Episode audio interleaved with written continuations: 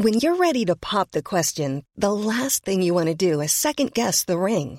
At Bluenile.com, you can design a one of a kind ring with the ease and convenience of shopping online. Choose your diamond and setting. When you find the one, you'll get it delivered right to your door. Go to Bluenile.com and use promo code LISTEN to get $50 off your purchase of $500 or more. That's code LISTEN at Bluenile.com for $50 off your purchase. Bluenile.com code LISTEN.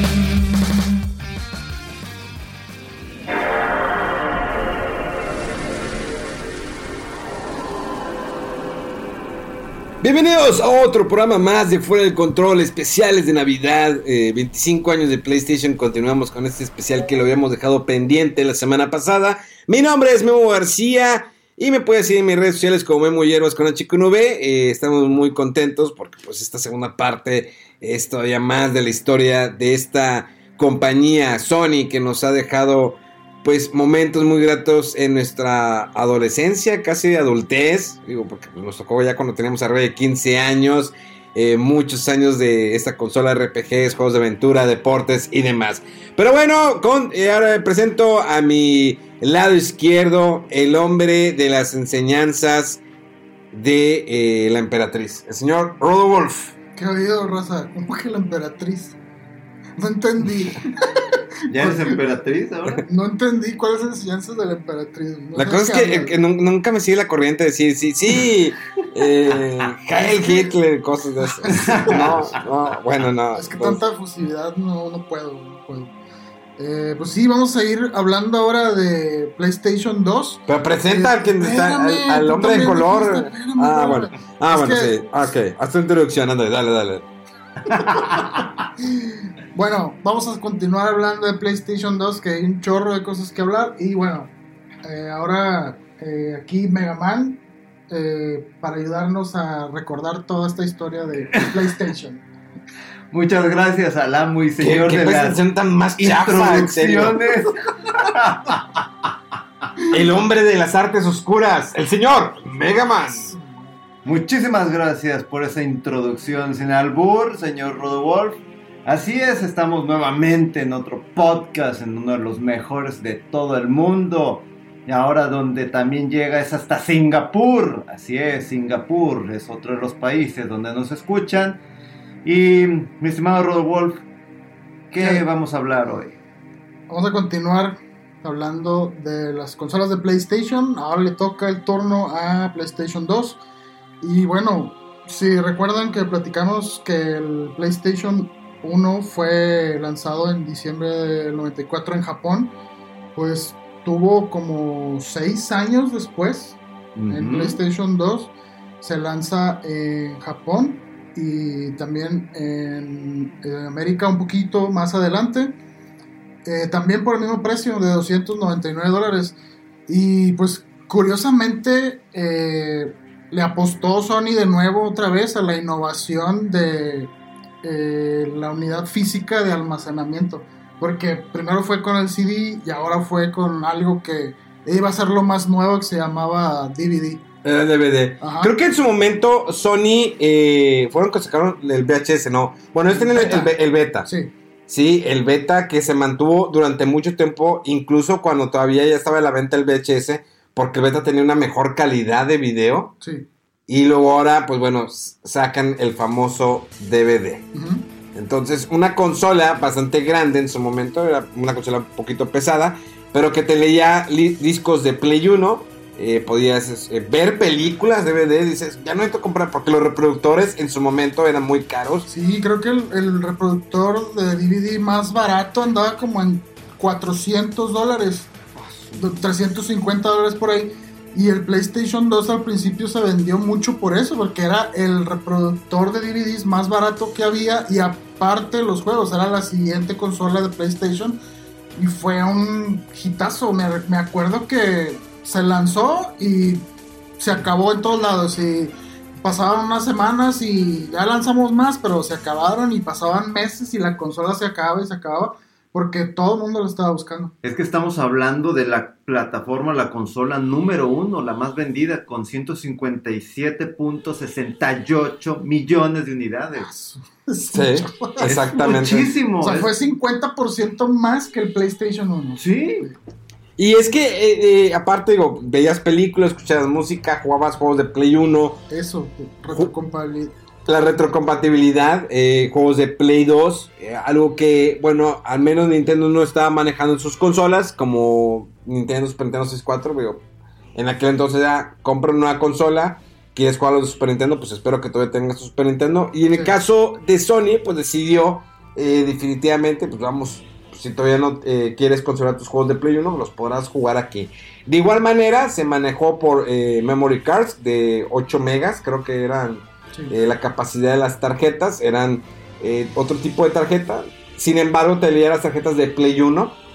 ¿sí? Ah, sí, para, tu, para traer tu progreso de los juegos de Play 1 en las mismas tarjetas de memoria del PlayStation 1. Una consola que en algún momento también tuvo un modem, cuando ya empezó ya las actualizaciones, eh, para que pudieras tú jugar. Bueno, esto fue con el Resident Evil Outbreak, que el próximo año sale un nuevo Resident Evil Break para las consolas de Play 4. Eh, pero eh, salió, sí, el modem para Play 2 y pues bueno, todavía el internet no era lo más rápido, al menos aquí en México, pero en otras partes sí.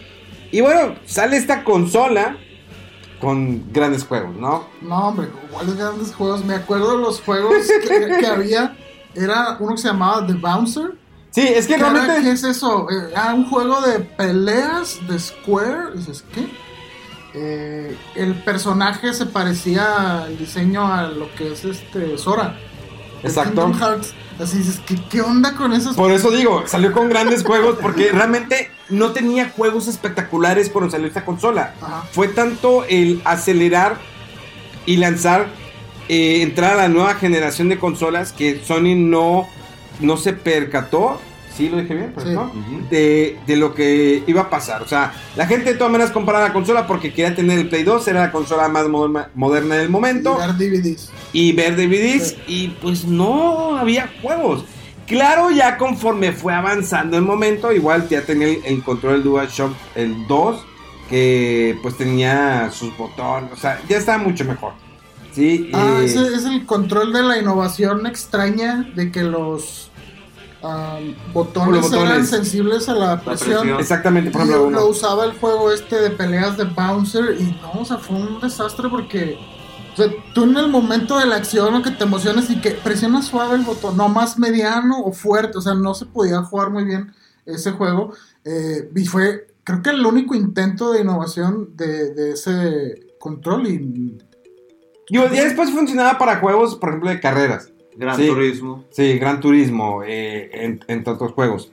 Y bueno, eh, creo que juegos que yo al menos esperaba en su momento, que no había tanto internet, pero era Metal Gear 2, Sons of Liberty. Sons of Liberty, y creo que para mí Final Fantasy X. La primera vez que eh, un Final Fantasy o un RPG, bueno, no era el primer RPG, pero al menos en, la, en el aspecto de Final Fantasy, el primero que tenía voces. así es. sí. Eh, y los cinemas eran en tiempo real. no, combinaba también. Combinaba, Ah, seguía sí, combinando, sí, porque todavía tenía escenarios que no. Aunque había ciertos escenarios que se veías como que las matas o el césped se movía. Ajá. Eso es a lo que me refiero. Eso ahorita ya, ya es normal de que estás en un escenario en abierto, en mundo abierto, como quieras, y ya se interactúas más con el escenario, ya puedes mover o buscar. Pero todavía se manejaba mucho el escenario fijo y que algunas cosas tuvieran movimiento. Sí. ¿Sí? Entonces, Final Fantasy X sale, ya eran todos los juegos de un solo disco. Bueno, ¿hubo alguno de dos discos? No, creo que todos. raro, no. Eran raros los que fueran de dos discos, eran raros. A menos que trajeran un disco, por ejemplo, en el caso del... El Son of the Enders 2 era de dos discos, ¿no? No, no, no, No, no. era uno. De- era uno. De hecho, sí, era uno. comprabas que el Son of the Ender y venía el demo del Metal Gear 2. Ah, pero ese es el 1. Sí. Sí, sí, sí. Eh, Final Fantasy X, increíble, sus cinemas. eh, No es la mejor historia, definitivamente. Eh, pero las voces, todo lo que manejaban, toda esa estética increíble que manejó el Final Fantasy X, y no fue el único RPG, porque pues luego voy a mencionar Dragon Quest 8, pero todavía no. Eh, pero creo que fue así los que me impactó y que dije, wow. Sí, la es que era, no sé, la, la, visión perfecta ya de lo que era el brinco a un juego en 3D, porque digamos en PlayStation 1 era los vamos a empezar a dar, a probar todo esto y la capacidad gráfica del PlayStation 2 eh, la rebasa, pero así no sé cuántas veces. Eh, muchos juegos muy buenos, o sea, ya si antes en CDs, en los CDs del PlayStation 1, el espacio no era problema, aquí mucho menos, ¿no? Eh, llegaron juegos como Kingdom Hearts, la secuela de Silent Hill, Silent Hill 2. El Silent Hill 2 cuando salió también que te, te dije, oye, ¿ya viste? Fíjate que en Silent Hill 2 sí los, los, eh, cinemas eran más un poquito más en tiempo real. Sí. Porque cuando no te das cuenta cuando termina el cinema. Ah, sí, sí, te digo que la, gráfica... En la primera escena, cuando termina, que se está viendo el espejo, y bueno, ¿por qué no se mueve? Ah, es que ya empezó. Ya estás jugando. Ya estás jugando y que, Sí, así, así de, de padre se veían las gráficas. Eh, y sí, creo que tardó un poquito en, arrancar más el PlayStation 2, pero ya cuando logró salir de, los problemas ahí de abastecimiento del, ¿cómo se llama? La, parte esta diodo de láser o algo así que le llaman el que lee los, los, los, DVDs, eh, eran ventas, ventas, ventas y no, o sea, nadie, nadie lo alcanzó ya, era eh, más adelante, ¿qué fue? Eh, Grand Theft Auto 3. O sea, ese fue ya. explotó todo así por todos lados con ese juego. La fidelidad de los juegos de deportes, de los Gran Turismo, o sea, era ridículo. El Gran Turismo 3, ya fue el que salió ahí. Me acuerdo que no te creías las gráficas que, que, que tenía ese juego, eran excelentes. Y muchos juegos eh, muy buenos. Los Persona. Shin Megami, Devil May Cry. o, sea, los juegos de acción, God of War, o sea. God of War, o sea, es, había una gama, o sea, si en el primer Play yo andaba de ¿qué, qué, es esto? ¿Qué cantidad? Y luego llega Play 2 y luego ves todos los juegos, la continuación de títulos, como habíamos hablado en el podcast anterior de lo que fue Metal Gear Solid, y luego llega este con más historias, más cinemas, este pero vamos por partes. A ver, entonces tenemos, ahí hablamos de un, de un, Final Fantasy, hablamos de Metal Gear 2, otra, eh, no, la, no la, eh, la obra eh, épica o la gran obra, obra maestra del señor Kojima, Metal Gear 2 que totalmente los cinemas saben increíble, la música que ya él contrató un compositor de música de películas, cómo se desarrolla la historia los movimientos, los colores que manejaba el señor Kojima en el juego y que te lo cambió que al principio era el señor que era Solid Snake y luego después te lo ponen que era Raiden, sí, y cómo termina el juego, pero fue también una historia realmente bueno, yo creo que en el Metal Gear 2 ah, era Blow Your Mind, o sea, hablar de los Patriots, todo eso. Pero cuando viene, yo creo que una de las mejores obras o trabajos del señor Kojima fue definitivamente Metal Gear 3, eh, Snake, Eater, que era una precuela de todo. Que cuando empiezas a jugarlo y cuando terminas el juego te das cuenta de todo lo que ha sucedido, cuánto sufrió el personaje, lo que eh, sufrió The Boss, eh, el personaje de, Big Boss, el o sea, todo lo que sucede en el juego. Canción, la canción de Snake Eater. Ah, bien, ah, sí, que, era estilo, James Bond. Eh, el hecho que tenías que darle de comer a tu personaje, que si las heridas, que si se le quebró el hueso, el antiséptico, que si saca la bala. Yo me acuerdo que lo, estaba jugando y nunca saqué una bala y se quedó adentro, o sea, la curé, pero no saqué la bala, entonces cuando venía, se veía el rayo, el, los rayos X, se veía que todavía estaba ahí la bala, pero ya no la podía sacar, es como un error. Pero todos los niveles, el cómo se manejaba, igual continuaba con la parte de lo táctico, espionaje que, manejó desde un principio con los primeros Metal Gear, eh, fue la obra épica yo creo que de Kojima y creo que es difícil que él pueda, bueno, no imposible, pero sí difícil que pueda superar ese juego que salió en la época de PlayStation 2. Es que también es un título que, eh, vaya, vamos con los saltos gráficos, etcétera, de música, de capacidad, de todo eso. Pero fue de esos títulos que fueron tan especiales a la hora de hacer citas históricas entre la situación de la Guerra Fría, que, que, era muy delicada en aquella época. Cualquier cosita podía haber detonado una guerra nuclear y que solamente se tiraban tierra o palabras de un lado para otro. Espionaje, teorías conspiratorias, todo eso. todo, Es, todavía resaltaba más el título y que el diseño de personajes. Ah, inclusive llegó, un punto en donde dije, bueno, ¿será que podrá superar a la unidad Foxhound? No, no, no.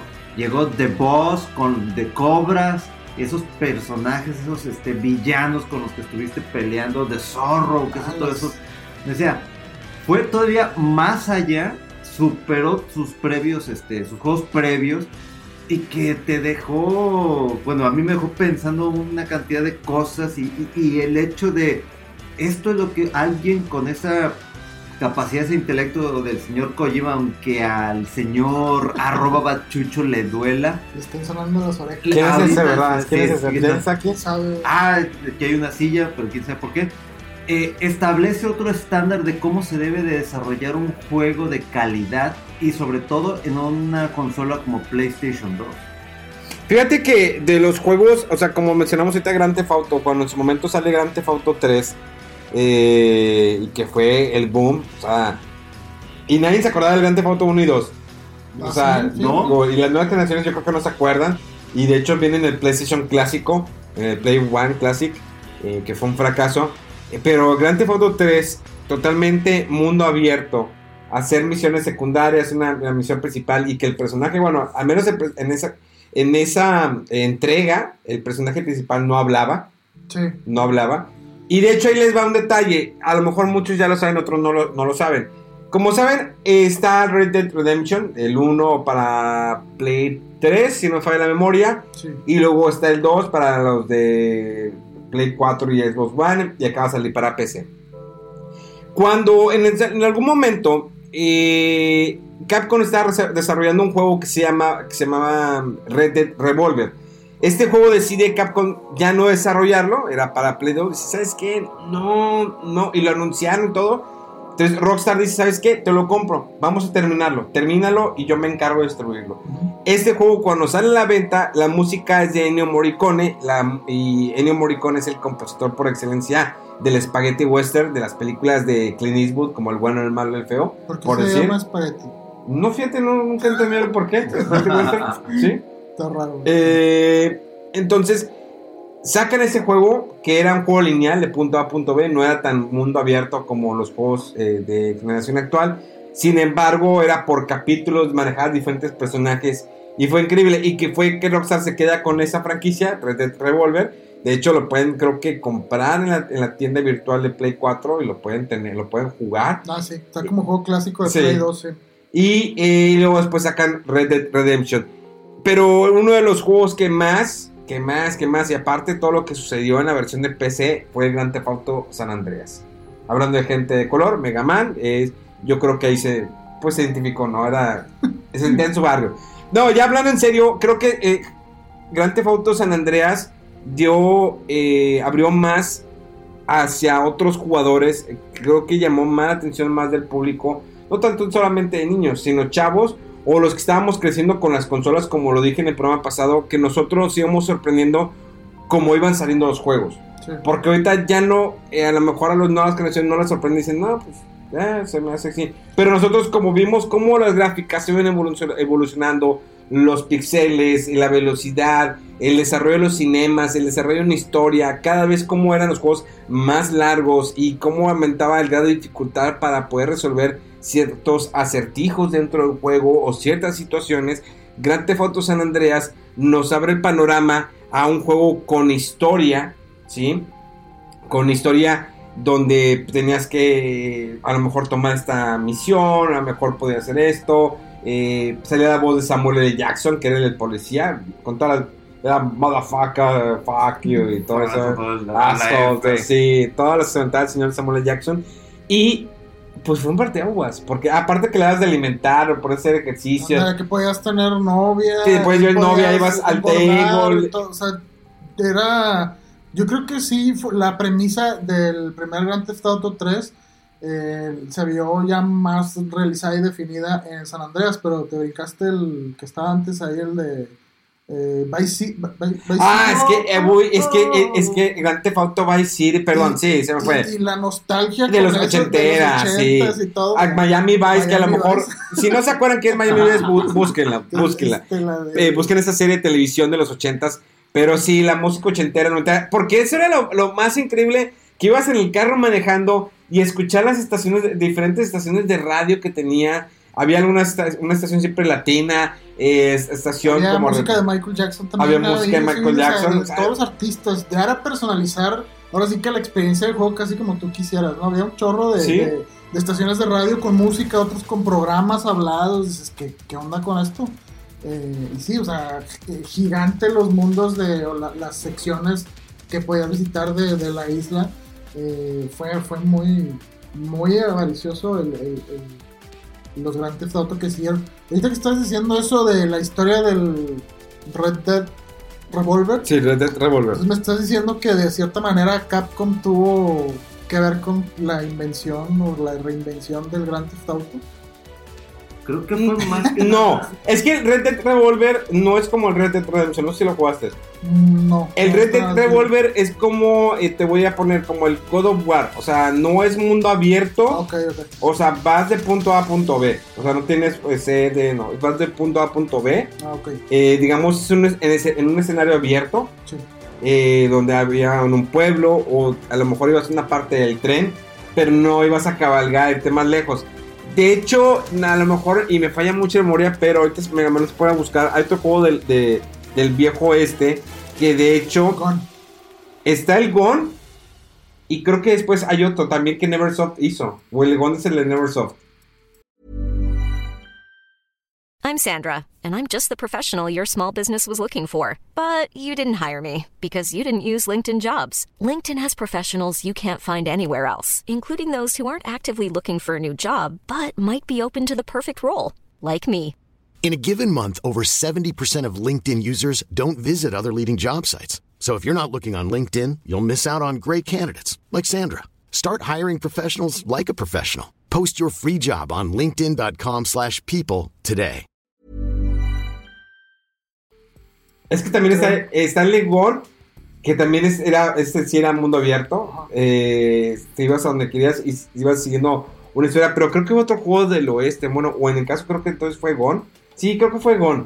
Y, y lo hicieron los de Neversoft, ¿no? Sí, fueron ellos, Neversoft Games. Ahí está, ¿ves? no me falló la memoria. Neversoft, que son los que sean los Tony Hawk. Exactamente. Entonces fue muy curioso cuando ellos anuncian que están desarrollando el juego de Gon, porque el éxito de Red Dead Revolver no fue gran- grande, pero fue muy bueno. Y llamó la atención, a ver, entonces a lo mejor los juegos del oeste pueden funcionar. Entonces Neversoft se, se lanza, pero pues Neversoft tenía un éxito muy cañón desde PlayStation 1 y se nos olvidó en el programa pasado decirlo. Los Tony Hawk. Pues Tony Hawk. Tony sí. Hablando de Hawk. música Exactamente. Y es cuando, en este caso, y bueno, también eh, Tiger Woods empezó con la franquicia de los Tiger Woods, los juegos de golf, que era la marca eh, o la, eh, la presencia, eh, la imagen de los juegos de golf en los, en los juegos de PlayStation, incluso, bueno, también de las dos consolas. Pero entonces Neversoft anuncia el juego de Gone y pues fue un éxito. O sea, porque ya era un poquito más un mundo abierto, no tanto como un Red Dead Redemption, pero tenías más libertades y tenías una muy buena historia. Y de hecho la jugabilidad era muy buena de este juego. Entonces fue algo que hizo muy bien. Incluso el Tony Hawk, creo que si no me falla la memoria, está el 3. Creo que se considera uno de los mejores. Tanto en canciones, el desarrollo, en, eh, el hacer tus niveles, el, todo lo que podías en el juego, los pequeños cinemas, todo eso estaba, estaba increíble. Pero es que también eh, está. ¿Qué tenía que ver ellos con Guitar Hero? Ahí No, te va. La, la, No, no. La, la heredaron a estos Ellos la heredaron. Sí, ahí te va. Eh, y es que ahí va. eh, PlayStation empezaron a sacar peri- periféricos y uno de los periféricos que fue el, el boom, que eso catalogó a los videojuegos de otra manera, porque al menos, bueno, en esta parte, en esta gama o en esta licencia, bueno, no, no, no licencia, sino en esta división, porque pues están los RPGs, juegos de aventura, pero en juegos de música teníamos los Dance Dance Revolution, eh, incluso hay tapetes también para PlayStation 2, pero cuando se anuncia el famoso, de hecho fue Harmonix, ¿no? Quien sacó el Guitar Hero. Y luego fue Harmonix, sacaron el Rock Band más adelante. Sí, fue sí, cuando sí. fueron. Entonces, anuncian Guitar Hero. Se sa- sale el Guitar Hero. Y no es porque fuera algo nuevo, sino que a lo mejor ya lo hemos visto, a lo mejor en arcades, pero al menos en videojuegos no. Sale Guitar Hero, una guitarra, una imitación de guitarra de la. No me acuerdo esta marca de guitarras, Gibson. Creo que se llama Gibson. Bueno, eran, eh, eran tres botones, eran cinco botones. Ajá. Eran cinco botones en la parte de arriba. Y lo que era el famoso para El estar golpeando, ¿sí? estar como. y la palanquita para eh, hacer cierto ef- efecto, ¿no? Entonces, ándale, sale a la venta eso y da el, el- el trancazo, pero creo que fue más el trancazo con el Guitar Hero 2, porque traía todavía más música, una más de los 80s y 90s, traía rock, traía metal, eh, eh, venía, saca- hubo un Guitar Hero de Metallica, pero también hubo, traía música como, ah, se, se me van los, los- los grupos.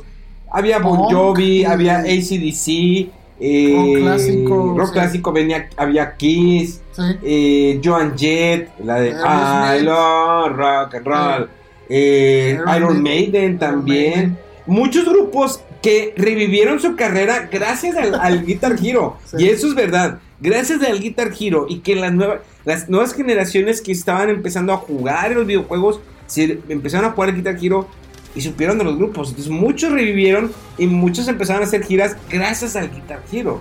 Sí. Estaba ese, ese juego de Guitar Hero y lo como, como decías hace rato, de que no era algo nuevo, de hecho ya existía, así como existía el Dance Dance Revolution en arcades. Eh, Y luego después ajá, hubo una versión para consolas. El original, el que yo recuerdo que vi, eh, era el de Konami, se llamaba Guitar Freaks. Sí. Y era exactamente el mismo concepto, o sea, una guitarra de plástico, te parabas en el arcade y presionabas botones simulando los acordes, y luego como si tocaras la cuerda con un switch, ¿no? Y, y fue extraño cómo nunca se le ocurrió a, a Konami de, oye, vamos a apostarle a este juego que tiene éxito en Japón y de traerlo acá en las consolas, o sea, no, no lo vieron. Y fue el Guitar Hero eh, el que llevó a, a- a- ese, ese fenómeno de los periféricos de guitarra y de instrumentos de plástico que estuvo muy, muy chido. Pues es que, eh, digo, ahorita que mencionas toda esa gama de, de, de, de- de juegos que sí, eh, lo que es este, ah, eh, Guitar. Hero. Guitar Hero y todos otros títulos. Muchos eh, de los otros títulos que ahorita que mencionaron a Capcom, me acuerdo muchísimo del Beautiful Joe, que, que- que salió en Play 2. Un juego que muy raro, con otro estilo, este Hideki Kamiya, eh, que anda ahí como que sí quiere o no quiere trabajar con Capcom, como que se pelea, no se pelea, le encanta trolear a todo el mundo en Twitter. Ya me tocó una vez, de hecho me bloqueó. Le encanta bloquear a ese condenado. Pero fue uno de esos títulos que dices, bueno, que, que, que es otra de las cosas que me gustaba también de Capcom antes de entrar en ese bachezote horrible. Es que sacaba estos títulos originales. sí. Este Beautiful Joe que se mete a la película para salvar a su novia, que tiene superpoderes, que puede hacer este escenas que aparecen en las cintas de, a los costados en, en la televisión, que más rápido, que si más lento, los enemigos también de muy buen diseño, este tipo de juegos tan diferentes a los que estaba uno acostumbrados, tanto de Play 1, verlo acá en Play 2, con ese diseño, ese tinte en los personajes así muy al estilo cómic, que es de esos juegos que, recuerdo muchísimo y que me hace también recordar otro, creo que ta- no sé si me equivoco, Okami. Sí, sí, más adelante. Eh, o eh, sea, el- lo cambió. No, y fíjate, ahí te va. Recuerdan que al principio no había Resident Evil, porque el 4 se fue a Wii. Sí, no, a Ah, GameCube. a Game- a Sí, GameCube, ahorita, que estaba diciendo de esto del Beautiful Joe, o sea, Capcom había entrado en un acuerdo con Nintendo para sacar cinco juegos Ajá. eh, exclusivos para GameCube. Bueno, después nos enteramos que eran eh, ¿cómo dice? Exclusividades temporales. Sí. Y venía Resident Evil 4, Beautiful Joe, eh, PN03, no sé si lo recuerdan, y Killer 7, Killer 7. Ujú. y otro que nunca salió, algo que era como de dragones. Pero sí, o sea, después de cierto tiempo salieron estos títulos de Capcom que muy, muy buenos. eh, en cuanto a acción, como el Beautiful Joe, está también en las series de Devil May Cry. Sí, que ahí empezó, según esto, como prototipos de lo que iba a ser el nuevo Resident Evil Ajá. 4. Y se fue como que por otro lado, y oye, esto ya tiene más acción, es otro personaje, y bueno, sí. Pues de hecho el Resident Evil 4 fue el último que hizo el, el- el creador original de Resident Evil. sí. Bueno, creador original, sí, el creador. Ya Ah. después ya se, ya se fue el señor. Que ya después hizo el Evil Within. The Evil Within. Ajá, ajá. Exactamente. Pero el último fue el Resident Evil 4. Y que Nintendo con el GameCube tenía la exclusividad del 0 y del 1, el remake. Que se veían Ah, increíble. está buenísimo. Sí. Que eran de dos mini discos, mini discos o no sé qué sea. Sí. Pero eh, fíjate que también algo que tenía mucho el PlayStation 2, y ahí les va. Eh, además de los Madden, y que eran pues, los juegos de EA por excelencia, el Madden, que estaba desde Super Nintendo, eh, los FIFA, los de fútbol, de- perdón, los de hockey, Ah, los de golf, básquet, y bueno, también tenían los famosos Medal of Honor. Los manos. Ah, Los famosos Medal of Honor. Muy. Pensé que ibas a decir del SSX, ¿te acuerdas? Ah, claro, el SSX. Está muy chido. Aunque me gusta más el 1080, el, el snowboard. Ah, Está muy bueno. Pero bueno, de ese es 4. Pero sí, los Medal of Honor que empezaron desde el PlayStation 1, que también se nos olvidaron eh, mencionarlos por ahí. Es que que- estaban muy enfocados antes en PC, ¿no? Los Sí, eran más Honor. PC. Ajá. Y hacían como que support para PlayStation. Y eran juegos de Segunda Guerra Mundial, no eran como los Call of Duty Modern Advance, todas esas cosas. Sí. Eh, pero los Medal of Honor en su momento en la, en la en PlayStation 2 pues eran de la, Segunda Guerra Mundial. Todos siempre eran de la Segunda Guerra Mundial. Creo que Call of Duty llegó que hasta el Play 3 o en el Play 1. No, Play Sí, 3. Sí, hubo uno de Play 2, uno o dos. Sí, me acuerdo de haberlo visto, pero nada que ver con el boom que es Sí. ahorita la franquicia. Sí, como que tenían ahí apenas uno o dos títulos en PlayStation 2, pero no, no se movieron así como, como lo hacen los actuales. Y bueno, también estuvieron los, por ejemplo, obvio que tenían que explotar los cinemas o, la, o una franquicia como es Star Wars. Hubo varios juegos, están los clásicos, los Star Wars Battlefront, el 1 y el 2, que esos utilizaban el modem, que esos ya te conectabas porque jugabas en línea. Ah, sí, me acuerdo de eso. ¿sí? Sí. El Battlefront 2. Y bueno, como lo habíamos mencionado, Final Fantasy X hizo su brinco con eh, pues el doblaje, las voces, todo eso. Y luego viene el Final Fantasy el 11. Ese se fue en línea y era que utilizaba el modem. Sí, también. Sí, sí, sí. utilizaba el famoso modem. Y luego lanzan el 12, que era con el director del Tactics. Había, sí, gente del equipo del, del Del Tactics, y Tactics. del Vagrant Story, que estaba muy bueno también, se nos Ah, pasó a vale, mencionar. también. Yo sé es de otro juego, no, ¿verdad? Bueno, No, no. ahí te va, Dragon Quest 8. Cuando... ya sí. llegamos, güey. de- Ya llegamos a Dragon Quest 8. Cuando lancen Dragon Quest 8 en, en América, pues ya le digo, si no vayan a escuchar el especial de Dragon Quest, que está muy bueno, porque no sé qué, qué pretenden ustedes de su vida si no han escuchado el especial de Dragon Quest que tenemos aquí en el podcast. Eh, sale hace como dos meses, tres meses. Pero bueno, cuando Dragon Quest 8 sale en América, la idea es ir vendiendo esta franquicia para que eh, los americanos, los mexicanos, o brasileños, bueno, toda Latinoamérica conociera esta franquicia tan querida, tan popular en Asia, allá, sobre todo en Japón, pues no decidieron ponerle ahí, eh, le pongo el demo del Final Fantasy, ¿cuál? Del 12. 12. Del 12 y así lo compra la gente porque va a Y querer... sí funcionó, mucha Sí gente funcionó. lo compró. Claro Los que fans sí. de Final Fantasy compraron ese juego. Y sí, muchos de que, eh, no, yo nada más jugué el demo y, ah, y uno que otro, oye, sí lo, sí lo probé y oye, está bien padre, es que cómo se ve el estilo, es que Ah, se ¿qué parece mucho a Dragon Ball y tú, Pues que es el creador de Dragon Ball, que hace el arte. Y es que fue el, el- el- el cambio, o sea, el Dragon Warrior 7, todavía era Dragon Warrior en el PlayStation 1, pues eran los monitos chivis, era igual el arte de Akira Toriyama, pero cuando lanzan el Dragon Quest 8, pues ya era totalmente como casi animación, digo, ya Sí. era sí, ca- 90% animación como eh, la animación de Dra- Dragon Ball. ¿Por qué me habla Siri? Me hace raro porque me habla el Siri siempre del celular, del teléfono, del reloj, pero no del celular. Y se veía casi como una animación de, de Dragon Ball. Entonces, aparte de la música orquestada, Sí. las tantas más de 120 horas que te metes en el juego, tenías todo en un solo disco. Y era que todavía manejaban en la, en la cajita, tenías el instructivo con arte, tenías Ah, la parte sí. para poner tu, memo- tu memoria. Tarjeta de memoria, sí.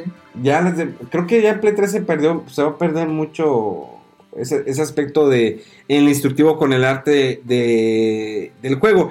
Y bueno, sí, los famosos Kingdom Hearts. Cuando lanzan Kingdom Hearts, cuando anuncian Kingdom Hearts para PlayStation 2, ¿Qué es eso? pongan atención. Disney, Square Enix, ¿qué pretenden? Mezclando mundos de Final Fantasy con Disney. Creo que fue, y perdón por la expresión, fue un madrazo este juego cuando salió a la venta. Realmente fue un madrazo. Porque era combinar dos mundos que conocíamos de Square Enix, todo lo de Final Fantasy, con el mundo de Disney, que fue muy cuidado porque hay detalles cuando Disney dijo, ¿sabes qué? Es que yo no quiero que Pato Donald tenga un arma o Tribilín o bueno, Goofy. Entonces, bueno, pues Goofy trae un escudo y Donald es mago. ¿Para qué? Para que no trajeran armas, porque cuidan mucho sus personajes de Disney donde involucran eh, mundos de Tarzán, La Sirenita, Hércules, Peter Pan, eh, el extraño mundo de Jack. Y aparte combinaban cosas de Final Fantasy, porque ves a Squall, ves a Eris, ves a Tifa, ves a Sephiroth. Claro. Eh, o sea, está. Tenía algo. Aparte de la música y todo, pues fue el. Te digo, el trancazo, tanto como el 1, como la secuela que salió en la misma consola, no como ahorita con el, para el 3. Tuvo que ser que dos brincos de generación, ¿no? Para sacar el- la tercera parte. Sí, en el 3 no hubo. No hubo nada. Pues todos los sacaron para el PSP, los spin-offs, y luego una recopilación y, y unos para Game Boy Advance. Exactamente. Pero bueno, Gran Turismo. Tenías que haber jugado los de Gran Turismo o no, Mega El Man. Gran Turismo 4. El 3 y el 4. Es que era cuatro. que venía con el, el famoso el A y B specs, que era eh, tú, tú puedes este, andar en tal carrera, pero tú decides si quieres ser el, el- el piloto o quieres ser como que el manager de que Ah, ¿sabes el que va diciendo de que va bien en la "Acelérale, curva. y que- ok. este, disminuye el, el paso, etcétera. Ese, ese, ese me gustó mucho porque había una parte en donde tenías que hacer las 24 horas de Le Mans. Entonces, literalmente, enfermamente, Si eran 24 horas reales. eran 24 horas reales. No, Entonces, tuve que... man. ¿Y no se podía pausar el juego? No, no se podía. ¿Qué? Era, échatelo, échatelo.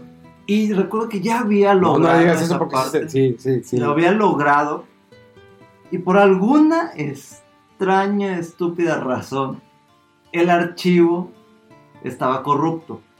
Porque fue que justamente Pues es que estaba en gra- México, ¿qué había grabado todo eh, y iba a jugar al día siguiente y entró un- una falla de corriente en la casa. Perdí varios juegos, eh, pero lo que más me dolió fue que el archivo de Gran Turismo ya no pude jugarlo, le había invertido no sé cuántas horas, había hecho las 24, ah, no volví a jugar el título, ahí lo dejé, no lo volví a tocar. Trauma permanente. ya. Ahí lo tengo, eh, en su cajita todo, pero no lo volví a tocar, no lo volví a tocar. Oye, de hecho, un juego por excelencia y que no nos mencioné y se me hace raro: Shadow of Colossus. Ah, es que ese es como que la cereza, ¿no? Ese es un juego que dices, ¿cómo se les ocurrió eso? O sea, eh, me ando por todo este mundo, este mapa, y nada más es matar colosos. ¿12? ¿12 colosos o cuántos? Sí. No sé, creo. Sí. ¿Por qué? ¿De dónde se salió la idea? ¿Me voy a aburrir? No, no te aburres. Sí. Para nada. Sí, ese, ese juego yo creo que no, de puro milagro no hacía que se incendiara el Play 2 porque gráficamente, o sea, era un, mundo, un, un juego como medio mundo abierto, no había muchas cosas, pero era parte de la estética del juego. Eh, pero todo parecía que estaba como desolado, de repente, eh, no sé, la, la- la- el, el sol, eh, las nubes y pasaban pájaros volando, una que otra lagartija y bueno, aquí qué tengo que hacer y no sé, dabas la vuelta por algún alguna montañita o algún siguiendo el cauce de un río y de repente que te encuentras una, un enemigo a lo lejos, oye, está muy grande, está muy, o sea, es un coloso, es un enemigo gigante y sorprendentemente no recuerdo que hubiera algún otro juego así antes donde tu personaje eh, interactuaba físicamente ah, con, se le llama como modelos de colisión, con lo que realmente chocas tú en el, en el escenario y esos modelos eran animados, o sea, tú ibas trepando un personaje gigante que se animaba y se movía, te podía tirar, te aventaba, o sea, y la experiencia es impresionante, es genial de of the Colossus. Y bueno, tenemos el remake muy, muy bueno para Play 4. Para Play 4, Este, exactamente. sí, bueno, salió una versión HD para PlayStation 3 junto con el ICO, ¿no? Sí, sí, es- está un poquito mejorado en la calidad gráfica, pero definitivamente el Ah, mejor sí. es el, el remake de, de PlayStation 4. Hace rato cuando platicaban lo de Devil May, Devil May Cry, creo que, eh, ¿sabes de qué juego me, me acordé? Que no habíamos mencionado. Se me fue. eh, God of War. Prince of Persia. Los de Prince of Persia. Ah, Ah, es que eran de otra, otra forma. Es que cuando Prince of Persia todo lo conocemos en la versión de PC, pues era pues, justamente en 2D. Digo, pues sí, eh, lo veías de lado para que me puedan entender. Sí. Pero cuando lanzan los de el Tiempo de las Arenas, o como se llamaba, no me acuerdo el título. las arenas del tiempo. Las ¿no? arenas del Sí. tiempo. Time, sí, sí, sí. eh, que regresabas el tiempo y todo lo que pasaba. Estaban increíbles, estaba muy. Y fue lo único bueno que tuvo, ¿verdad? Sí, Creo que nada más. ¿Cuál es? Que eso es lo que le dio como. Bueno, he visto algunos documentales que eso le dio como para que crearan los Assassin's Creed, porque eran de, era, es de Ubisoft, sí. los de Prince of Persia. Sí, to- todo, yo creo que la inversión en, en la fluidez de animación, de, tre- de- de que el personaje trepaba por el escenario y todo eso, o sea, viene por, por, por los Prince of Persia en, en los Assassin's Creed. Y eh, también, por ejemplo, estaban, pues obvio, de Fórmula 1 también, los F1, que eh, cada año los siguen sacando. Y eh, los del Señor de los Anillos, esta, esta- los de EA, pues EA Ah. tenía varias franquicias. Y una de esas era, los, los de Harry Potter también eran las de Harry Potter también estaban buenos. Sí. Se veían como que muy caricatura, Ajá. pero fueron buenos juegos. O sea, obvio que eran de esos juegos que hacían para las diferentes consolas. ¿En qué momento entró el 360? Ego, perdón, el Xbox original entró al final de la, de la vida de, del Play 2, si no me falla la memoria. No, creo que sí es contemporáneo el Play 2 del Xbox primero. ¿Sí? Sí, sí, sí. Pero el Xbox no tenía tanta, tanta fuerza. Digo, porque era una consola que te, se vendía con la idea de que, ah, pues vas a jugar en línea. O sea, ya venía lo de ese servicio que apenas estaba entrando aquí en México. Sin embargo, bueno, pues teníamos algunas cosas eh, por ahí con el, con el PlayStation 2. Y era una consola que, pues, creo que sí se pudo piratear de cierta manera. Si había unos que te abrían la consola, ¿no? Sí, pero mucho más adelante porque también era muy caro. eh, los, los DVDs al principio no era fácil eh, copiarlos, no había dispositivos para copiar los No. DVDs. Sí, era, era, era más complicada eh, piratear esa consola. Después sí se pudo también. Eh, pero muchísimos juegos, ahorita que estábamos diciendo... Bully, ¿te acuerdas de- del Bully? Sí, sí, el Bully. De Rockstar. Eh, algo extraño de, de Rockstar fue ese juego de que, bueno, acostumbrados a los Grand Theft Auto y cosas más violentas, Bully fue controversial por otros... El tema. sí, por el tema del bullying de- desde ese entonces que está relevante ese tema.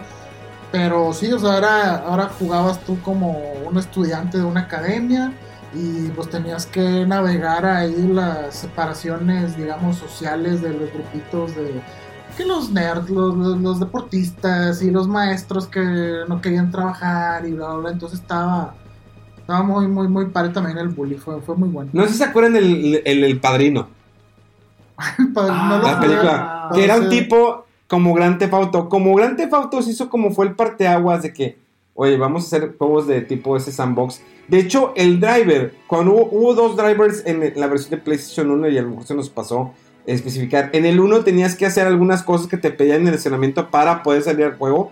Y en el 2 ya te podías subir. Creo que salió después un driver para PlayStation 2 que era en Cuba. Sin embargo, pues era muy difícil competir contra, contra Grand Theft Auto que ya era un monstruo después del San Andreas.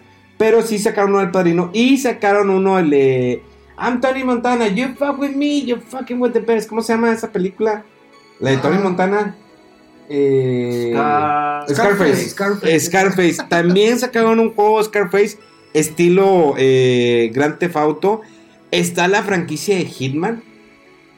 Ah, fueron sus inicios. en- Sí. Sí, bueno, creo que está en PC, ¿no? Y fue donde empezó a llegar a consolas y de ahí se empezó a popularizar.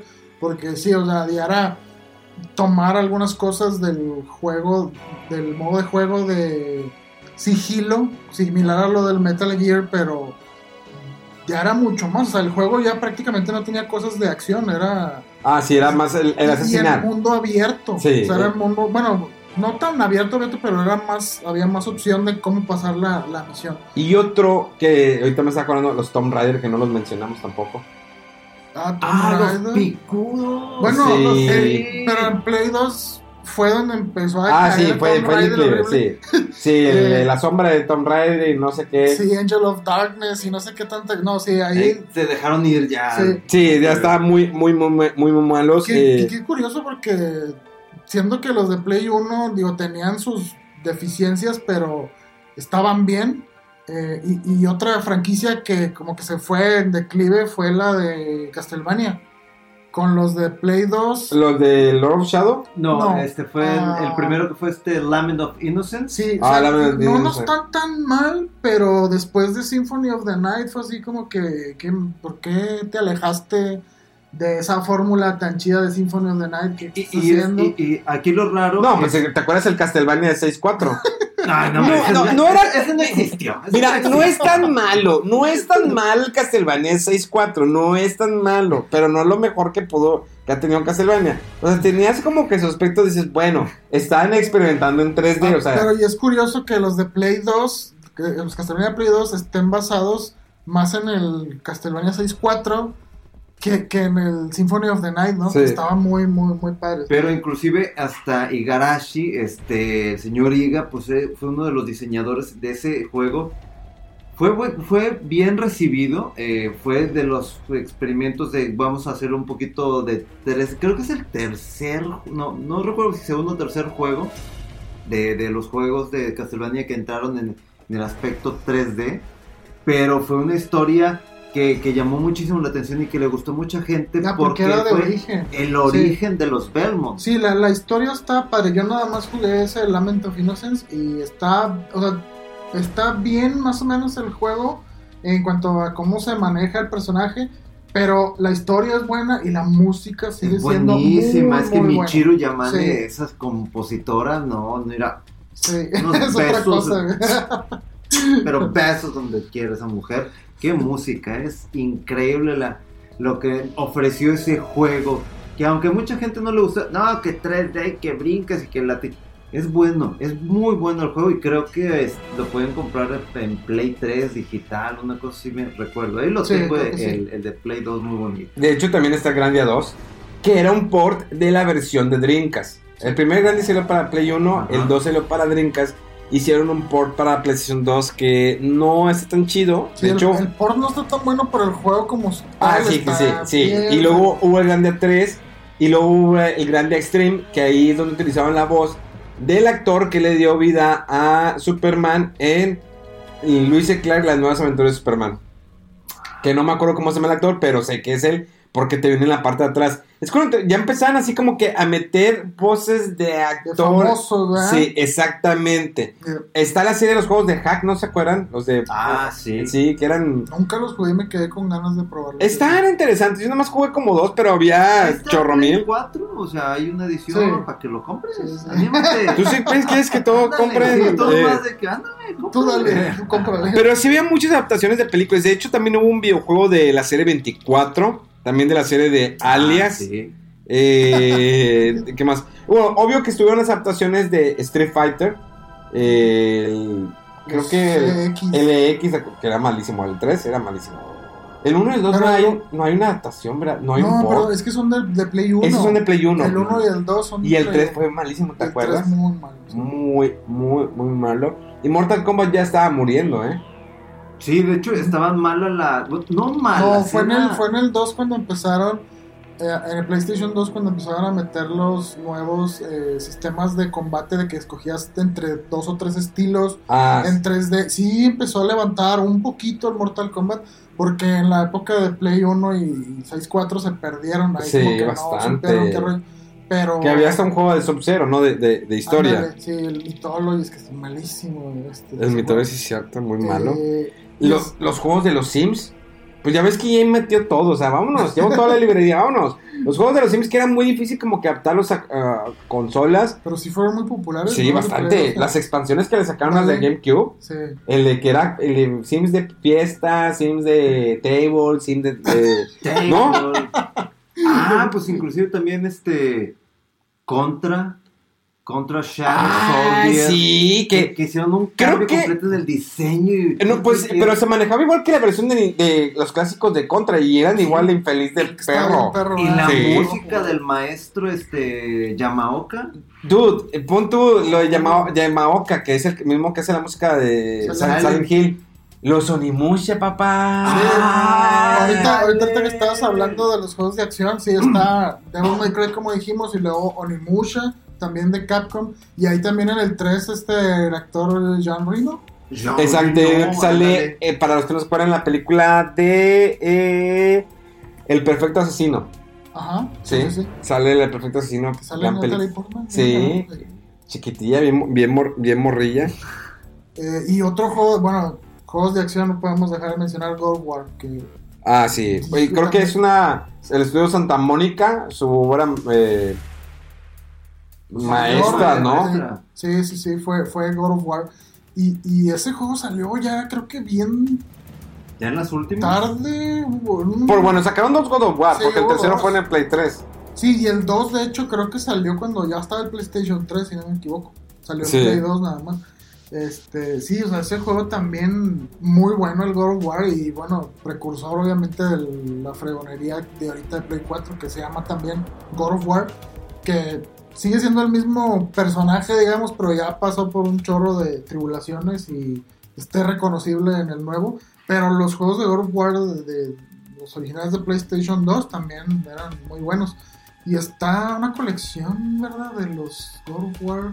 De PSP. sí No, no, de, de, de los. De do- el 1, Uno, el dos. 2. Ah, sí. Y creo los de PSP están Sí. para Play 3. Para Play 3, para Sí, Play 3. Sí. Ahorita que dijimos lo de Call of Duty, fue el Call of Duty, el Finest Hour que salió, el Call of Duty Ajá. Legacy, que era una compilación del Call of Duty Finest Hour y Call of Duty 2, Big Red One, que son los que, los que salieron, y el Call of Duty 3, que creo que fue uno de los, Ah, me- el de los 3, mejores. sí. Que en la versión de Wii era que traías como que el rifle, eh, tenías más interacción. Pero el Call of Duty 3 fue uno de los mejorcitos. ¿Cómo no recordarlo? Este juego de. Pues qué, Y todos los que se avanzaban en los de Segunda Guerra Mundial, Capcom contra SNK, todo el juego de Disney que se aventó Cars y sus películas, adaptaciones y miles. Pues que también es una consola bastante buena, digo. Digo, Sí. tenía sus títulos buenos y sus títulos ah, Pero sí abundaban. O sea, había, Había mucho muchos. título muy bueno. Ahorita, para elaborar más este de, de- El de Catwoman. de- Catwoman. de, de Lokami, eh, si no lo han jugado también, ese juego ahorita está para todas las plataformas actuales. Muchos dicen que es el mejor Zelda que no es Zelda.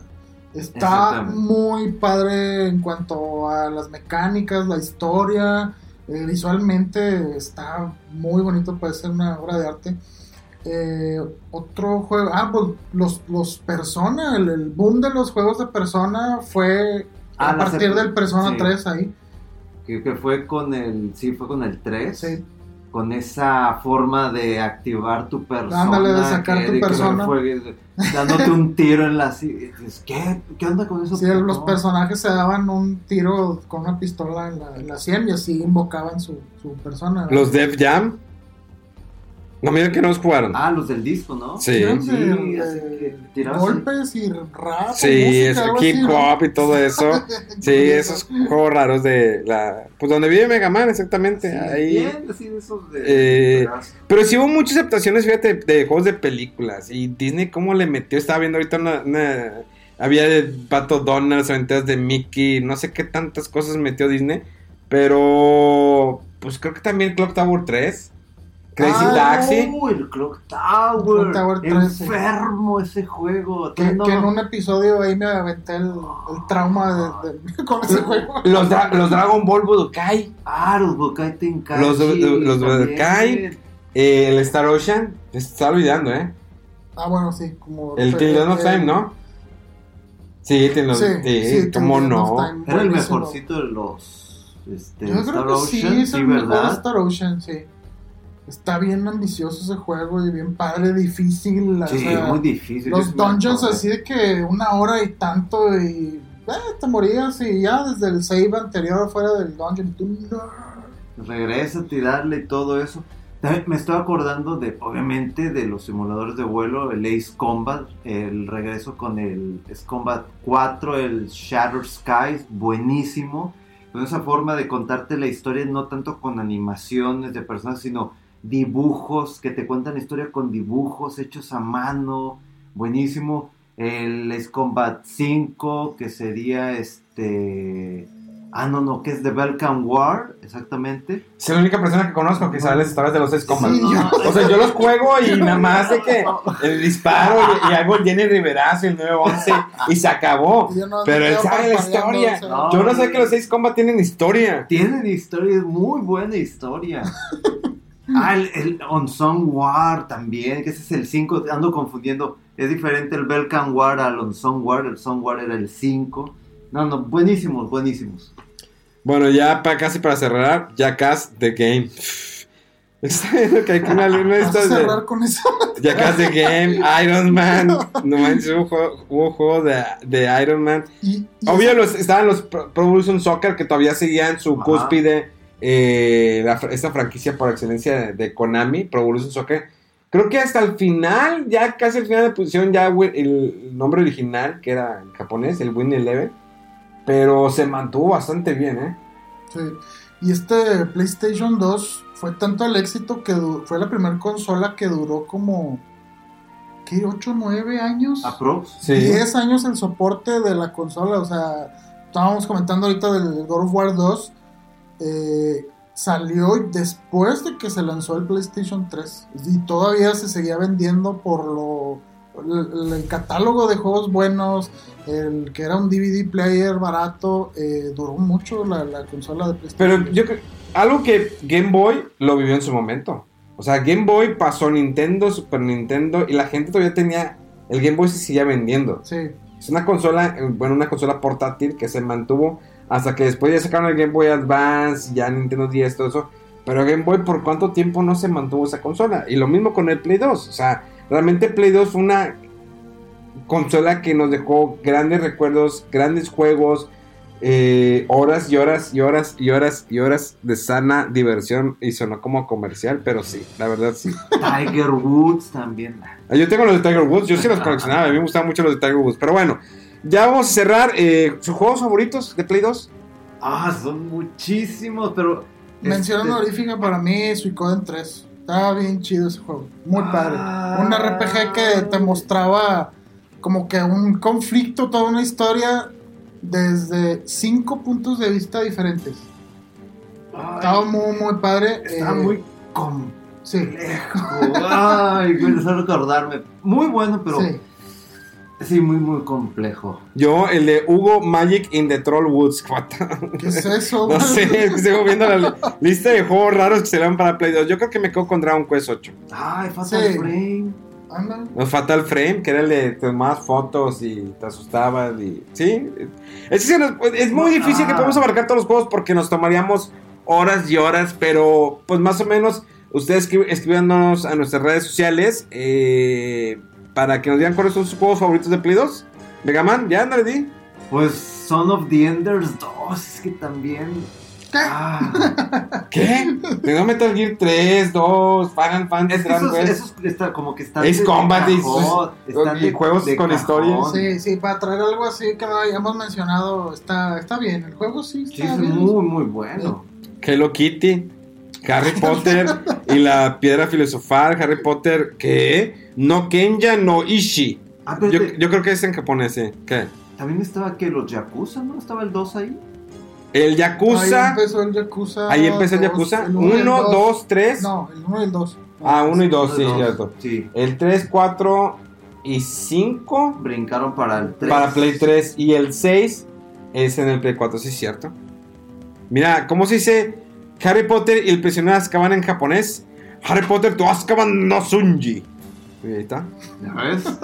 Harry Potter y la piedra filosofal. Harry Potter tu Kenya no Ishi. Se le quedó pegado algo de allá de, de su viaje. No Himitsu Claro. no Heya. Es la cámara de los secretos, ¿eh, papá? Ándale. También el, el remake de los Super Robot Wars Original Generation, que los de los de Game Boy los volvieron a sacar hasta Play le pasó? 2. No sé qué Se está rompió. No sé qué sea. Señores, esto fue fuera del control. Nos escuchamos dentro de unos días más. Una semana con el- las impresiones de Star Wars. Star Wars. Y lo, y lo demás del eh, 25 años de PlayStation, ¿lo seguimos hasta el próximo año? ¿qué? Sí, sí, vamos a ponerle pausa porque si no. ¿Especial tras especial?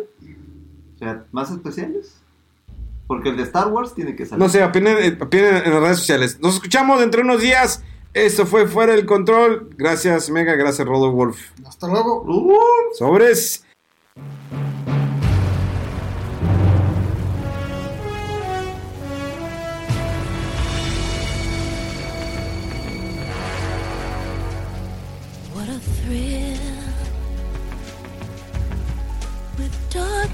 And silence through the night.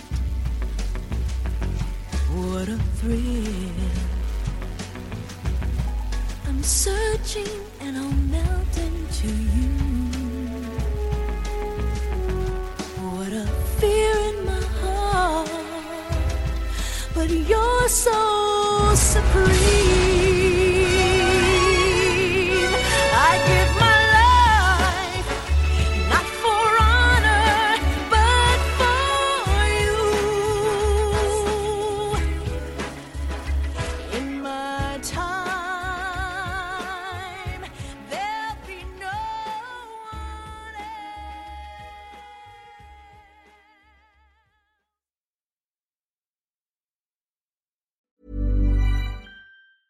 Planning for your next trip?